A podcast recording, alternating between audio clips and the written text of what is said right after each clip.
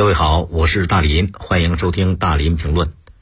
今天是二零二二年的第一个工作日，小长假刚结束。首先祝大家新年快乐，新的一年心想事成。呃，今天的节目说说西安吧，因为这两天西安成为全国关注的一个热点。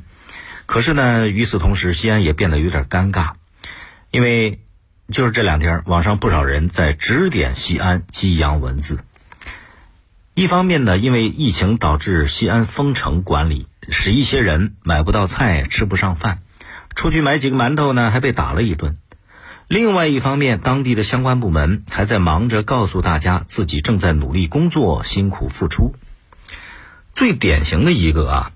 就是西安的相关部门在电视上直播蔬菜供应充足，但是下面的留言跟帖都是“请安排小区卖菜”的留言，最终直播的过程里边被迫关闭了评论跟帖。而另外一条短视频呢，职能部门派送免费菜，短视频里边二十几个穿着防护服的工作人员用人力传递运输。网友留言说。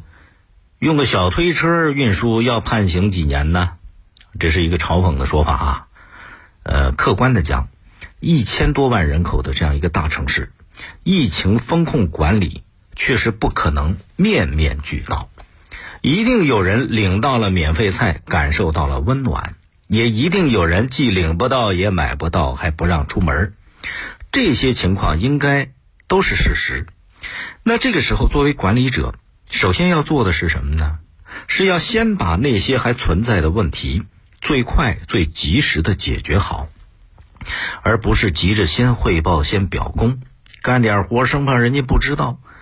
你说那视频里边二十几个人人力传送免费菜，还特意拍成了视频给大伙看，他是不是合理姑且不谈。群众对这个视频为什么去嘲讽他？原因在哪儿？就是因为。分明你们这活还没有干完，还没有干好，就开始想着法儿的自我感动、自我表扬了。另外，通过电视直播蔬菜的供应情况，最重要的不是自我展示，最重要的是什么呢？通过这种直播，让群众安心放心。那群众在看直播的过程当中，在下面留言跟帖，实际上他们就是在反映诉求，在反馈问题。这个时候最应该做的是和群众去积极的互动，详细咨询具体情况，把问题统一记录，进一步解决。可是呢，众目睽睽之下，担心家丑外扬，不敢面对事实，竟然关闭评论，不让跟帖了，堵住群众的嘴，就等于对群众的困难视而不见啊！这不单是丢掉了一次解决问题、展示自我形象的机会。还损坏了公信力。实际上，关键时刻如果不真诚、不坦率，只会让群众愤怒，让问题加剧。当然，我们知道啊，疫情之下，呃，全国多地都有过类似的情况。我们得承认，职能部门在应对疫情、在方方面面的管理当中，确实很辛苦，确实付出了不少，很不容易。但是与此同时，网络时代了。